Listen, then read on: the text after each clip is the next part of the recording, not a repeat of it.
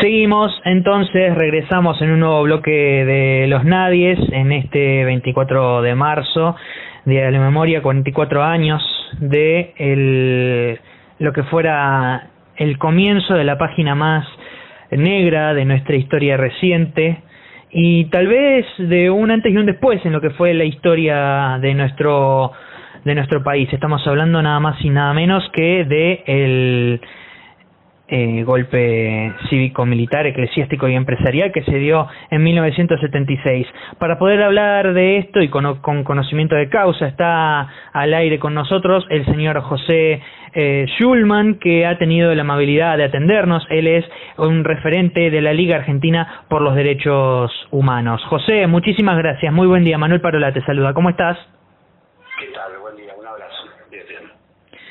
Este, queríamos más que nada hablar con vos sobre mm, eh, lo que es esto, ¿no? El eh, 24 de marzo y bueno, sabemos que durante los últimos cuatro años, fundamentalmente en la gestión macrista, eh, la liga ha tenido un muy intenso trabajo.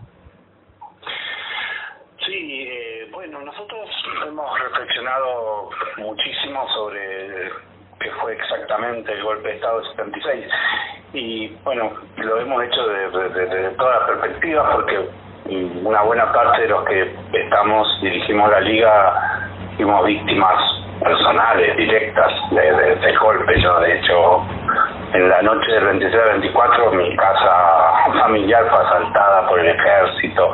O sea que, que, que no, no, no es algo así como extraño para nosotros. Y y hemos pensado mucho, reflexionado y, tenemos la convicción de que el golpe de Estado, eh, en primer lugar, era parte de una operación continental de dominación imperialista, de una enorme operación militar, política contra insurgentes de los Estados Unidos que solo se explican las condiciones de, de la ¿no? Una sucesión de golpes de estados, eh, Guatemala, Brasil, Brasil, eh, Uruguay, o Chile. Argentina, Chile, sí, sí. Sí, la secuencia fue 50, 1954, 1964, 1966, 1971, 73, 74, 76, ¿no? Eh, en segundo lugar, que el golpe de Estado, igual que en otras oportunidades en la historia argentina, fue una contrarrevolución preventiva, aunque no hubiera habido revolución, pero bueno, también fue así en, en 1955 y, y, y, en otras oportunidades, ¿no? Es decir, la, la, la clase dominante en la Argentina, cuando empiezan o se sienten amenazadas, no hace falta que estén todas, todas las condiciones actúan con una brutalidad ilimitada, ¿no? De, de, de, de, asesinar, torturar y hacer todo lo que hicieron. Y en tercer lugar, eh, eh, que creo que quien primero lo, lo, lo, presintió y denunció fue Rodolfo Walsh, en aquella pequeña frase que decía, bueno, de, de, todos los, de, todas las, las, las, las graves acciones que ustedes hacen, la peor es la miseria planificada, ¿no? Es decir, el, el, el golpe tuvo un sentido muy claro que era reordenar el capitalismo en la Argentina. Esas tres dimensiones lo que explican que, que fuera tan duro en los cuatro años de Macri, porque sin ser un dictador militar idéntico a Videla, Macri eh, efectivamente de una manera indiscutible eh, contenía esas tres dimensiones, era al mismo tiempo instrumento de los Estados Unidos de una operación continental que también se propuso destruir toda resistencia en América Latina y por eso los golpes de Estado en, en Paraguay, en Ecuador, en Brasil y después en Bolivia. Eh, al mismo tiempo Macri se propuso destruir toda resistencia, toda subjetividad, ahora no tanto, no solo, no, no, no fundamentalmente por medio de la muerte, sino por medio de, de la fuerza judicial, de, de la estigmatización, el desprestigio, la descalificación de, de, todos los compañeros muchos de los cuales terminaron presos eh, y aún continúan presos eh, Luis Amado Vudú, Milagro Sala y casi otros 40. y por eso estos cuatro años fueron tan difíciles, tan duros, ¿no? Y, la verdad que nosotros esperábamos este 24 de marzo con mucha ansia, porque pensábamos corresponde la derrota de Macri, ¿no? Para nosotros era muy simbólico repudiar el 44 aniversario del golpe celebrando la derrota de Macri. No vamos a poder hacerlo físicamente, pero bueno, aquí lo vamos a hacer eh, por, por todos los medios virtuales que podamos y bueno, y a veces estas celebraciones íntimas eh, son bastante lindas, ¿no? Esta de, cada uno en su, en su aislamiento, sentir que hemos sido todos parte de una, de una enorme acción de reivindicación histórica de, de, las causas justas en Argentina que fue todos juntos eh, derrotar a Macri. Así que mm, el 24 es una fecha que siempre realmente en la, en la Argentina es la fecha que concita mayor movilización popular siempre, por lo menos en los últimos 30 años, desde, desde 20 años sobre todo, desde, el 20 aniversario para acá.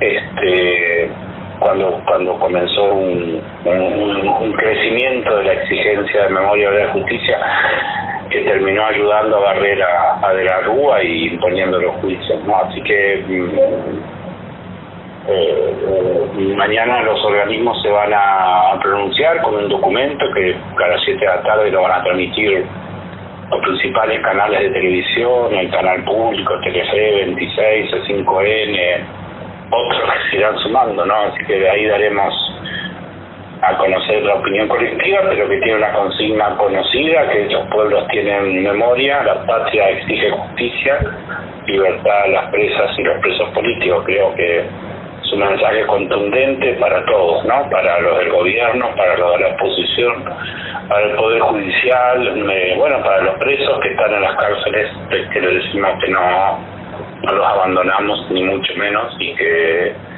y que hasta que no estén acá no hay democracia en la Argentina. ¿no?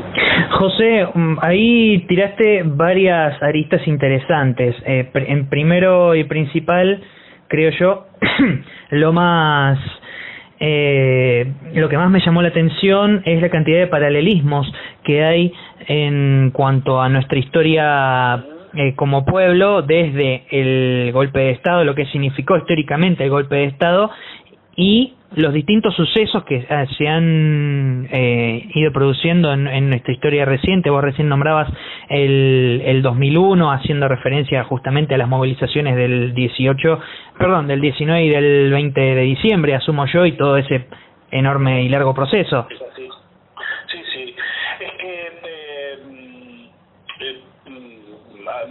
bueno, en estos días de cierto estoy leyendo algunos autores fundamentales para mí, como Wallerstein, Dussel, y cada vez estoy más convencido de que la única manera de intentar entender eh, la realidad propia es pensarla en una dimensión histórica muy larga y en una dimensión continental muy ancha, ¿no? Creo que uno de los problemas del movimiento popular en la Argentina, de la intelectualidad, es que que sufre de un cierto, ¿cómo decirlo?, ombliguismo, ¿no? Y bueno, no hay forma de explicar el golpe de Estado de 76 desde la Argentina porque es inexplicable.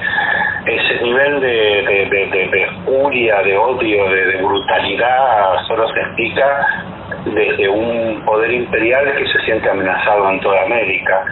Y, y creo que también muchos se equivocaron creyendo que Mati era solo Mati y que bueno, Macri como persona, está claro que es una persona pigmeo, despreciable, no tiene cultura política, no tiene cultura universal, no tiene prácticamente ningún atributo, pero bueno, lo que se equivocaron es que Macri no era Macri, Macri era la continuidad del golpe de Estado y sobre todo la, la, la, la expresión visible de un proyecto imperialista norteamericano que, que que no vacila en, nada para apoderarse de la riqueza de los pueblos.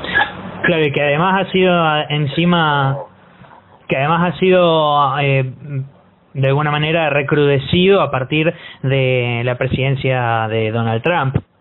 Claro, claro, claro. Te iba a decir, fíjate vos el desprecio de Trump por la vida humana, eh, que en los últimos días estuvo replicando las pocas acciones, eh, rechazando las pocas acciones que hacían los intendentes y hoy, bueno, estoy ayer, hoy está explotando el coronavirus nada menos que en New York y, y la principal potencia del mundo no tiene hospitales públicos, no tiene respiradores, no tiene personal calificado, eh, por supuesto que no para la, la, la actividad económica, con lo cual todo intento de parar la pandemia es, absurdo, ¿no?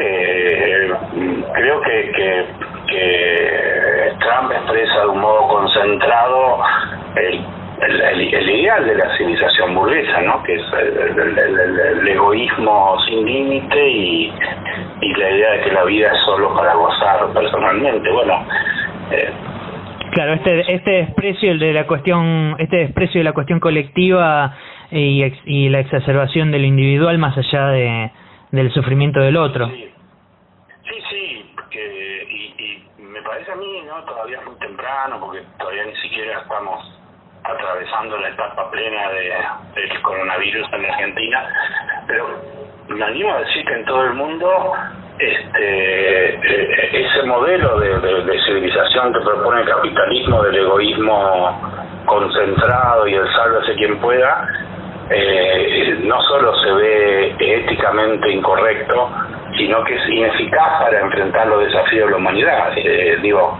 nadie se atreve a decir que el modelo de la medicina privada es eficaz para salvar a la humanidad de la pandemia.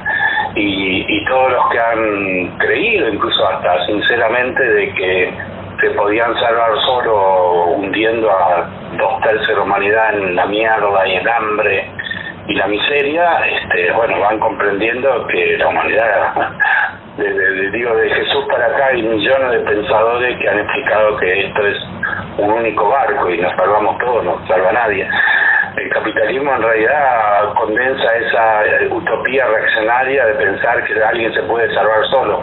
Hay momentos en que parecía que sí, que, se podían salvar y de repente aparece la pandemia y te dice, no, no, acá o la humanidad se salva toda o no se salva a nadie. Y, creo que, en los próximos meses y años tenemos la gran oportunidad de, de demostrar que los proyectos colectivos, solidarios, humanos, son los que se necesitan y son los únicos que pueden desarrollar esto que se llama la civilización humana, eso que, que, que, en definitiva estuvo en peligro con el golpe de Estado del 76 y que bueno, ahora, más allá de las diferencias puntuales, políticas, particulares que podamos tener, está claro que en el país se está apostando por el humanismo contra la muerte, se está apostando por algún tipo de proyecto colectivo contra el individualismo y eso es lo que nos permite tener al menos esperanza en estos días. José, ha sido muy amable. Muchísimas gracias por comunicarte con nosotros. Bueno, un abrazo y que pasen bien este día tan tan importante, que nadie lo olvide y, que sirva para, para nuevas batallas y nuevas victorias de nuestro pueblo. Un abrazo. Un abrazo enorme. Que te sea leve la cuarentena. Gracias.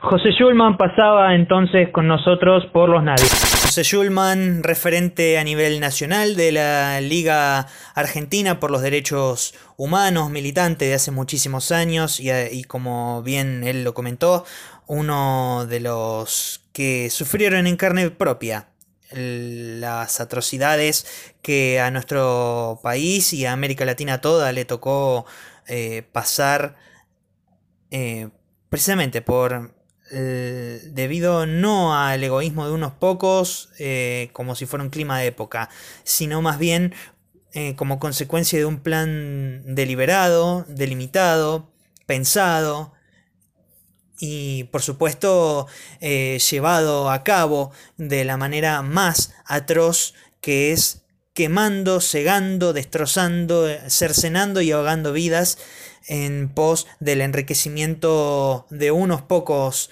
que lo único que quieren es seguir aumentando sus arcas sin vacilar ni siquiera por un momento en las almas de los aquí en Argentina más de 30.000 desaparecidos y desaparecidas sencillamente por pensar en un mundo distinto. Seguimos entonces hasta las 10 de la mañana con los nadies.